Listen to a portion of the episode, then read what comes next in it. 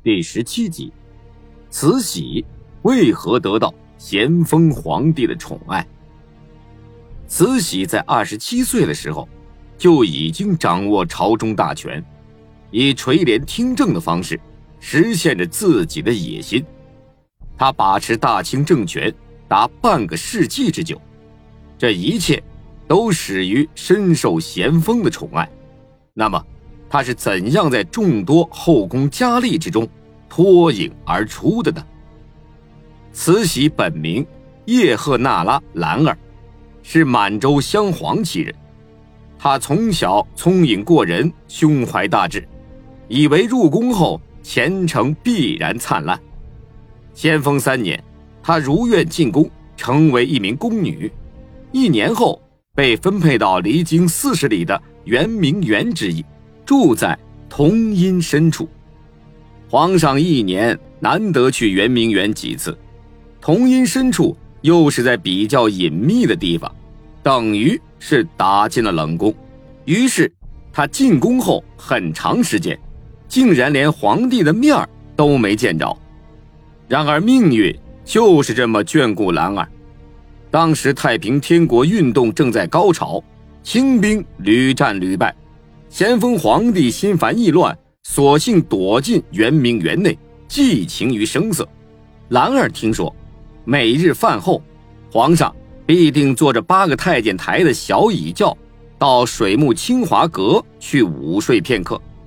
有时经由接秀山房前往，有时打从同阴深处经过。富有心计的兰儿算准了时刻，天天精心打扮，哼着小曲，希望以自己婉转的歌喉吸引皇上。苍天不负有心人。兰儿的歌声终于吸引来了万岁爷。一天，他在圆明园凭栏远眺，不禁哼起了一首江南小调，曲中流露出一股幽怨之情。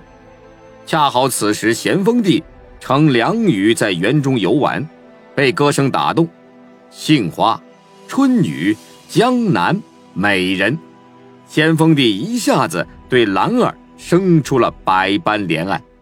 不久后，兰儿就被封为贵人，住进了香远逸清楼。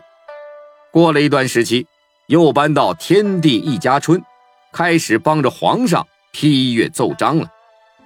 咸丰六年，即兰儿二十一岁时，她怀上了身孕。咸丰一高兴，便晋封他为一嫔。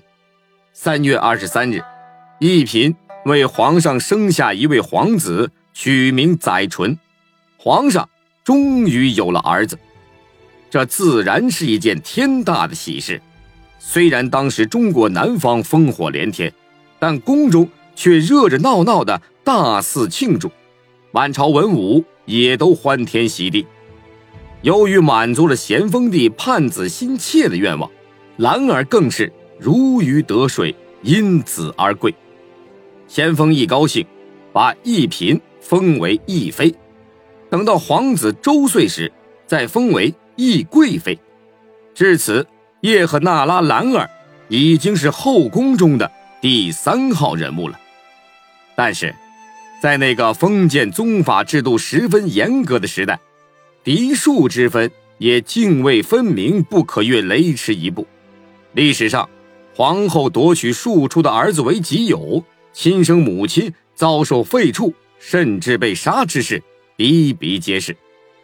然而，懿贵妃却很幸运，比她小两岁的皇后钮祜禄氏并不争风吃醋，善良本分，加上懿贵妃处心积虑、曲意逢迎，博得了皇后的好感，甚至在皇帝面前为她美言，这也使懿贵妃得以一帆风顺地朝上爬去。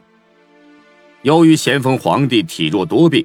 再加之当时内忧外患，皇上烦心连奏章都懒得批阅，懿贵妃便主动代册代行。咸丰十一年，咸丰帝病逝，此后二十六岁的年轻寡妇携着一个懵懂无知的孤儿，挑起了大清帝国首脑的重任。她以一个女人少有的胆识、谋略和才干，联合皇后、恭亲王发动政变，除掉了八位顾命大臣，垂帘听政，把握权柄。在此后的四十八年统治生涯里，同治、光绪两个皇帝都成了他手中的傀儡。